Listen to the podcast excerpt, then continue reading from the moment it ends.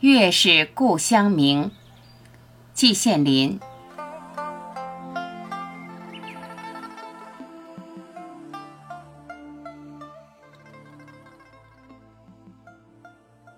每个人都有个故乡，每个人的故乡都有个月亮，人人都爱自己故乡的月亮。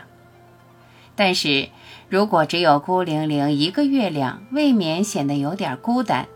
因此，在中国古代诗文中，总有什么东西给月亮当陪衬。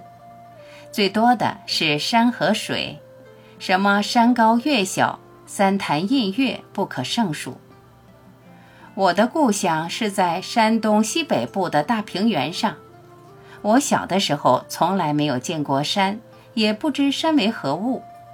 我曾幻想，山大概是一个圆而粗的柱子吧。顶天立地，好不威风。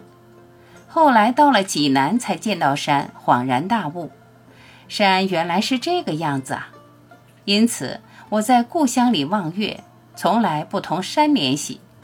像苏东坡说的：“月出于东山之上，徘徊于斗牛之间”，完全是我无法想象的。至于水，我故乡的小村子里却到处都是。几个大苇坑占了村子面积的一多半，在我这个小孩子眼中，虽不能像洞庭湖、八月湖水平那样有气派，但也颇有烟波浩渺之势。到了夏天黄昏后，我躺在坑边场院的地上数天上的星星，有时候在古柳下面点起篝火，然后上树一摇，成群的知了飞落下来。比白天用嚼烂的麦粒去粘要容易得多。我天天晚上乐此不疲，天天盼望黄昏早早来临。到了更晚的时候，我走在坑边，抬头看到晴空一轮明月，清光四溢，与水里的那个月亮相映成趣。我当时虽然还不懂什么叫诗性，可觉得心中油然有什么东西在萌动。有时候在坑边玩很久才回家睡觉，在梦中见到两个月亮叠在一起，清光更加晶莹澄澈。我在故乡只待了六年，以后就离乡背井，漂泊天涯，在济南住了十多年，在北京度过四年，又回到济南待了一年，然后在欧洲住了近十一年，又回到北京。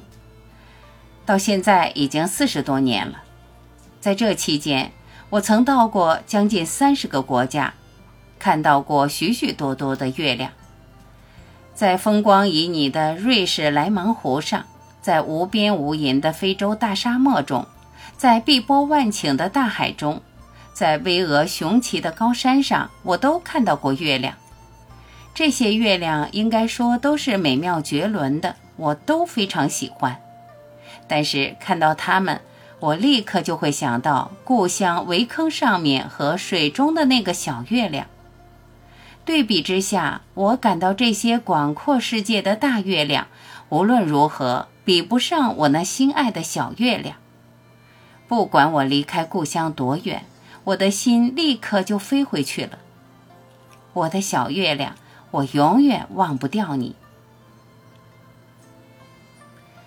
我现在年事已高，住的朗润园是燕园圣地。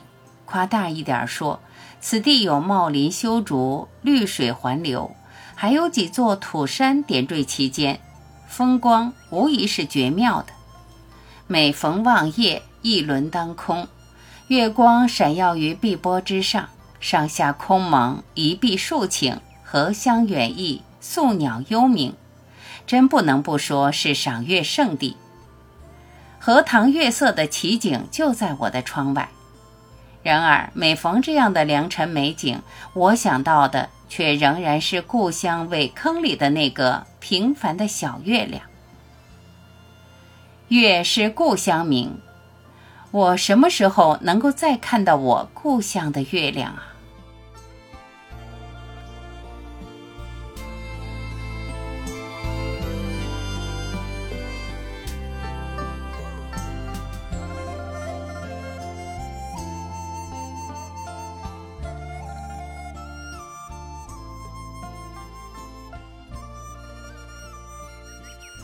感谢聆听，我是晚琪，再会。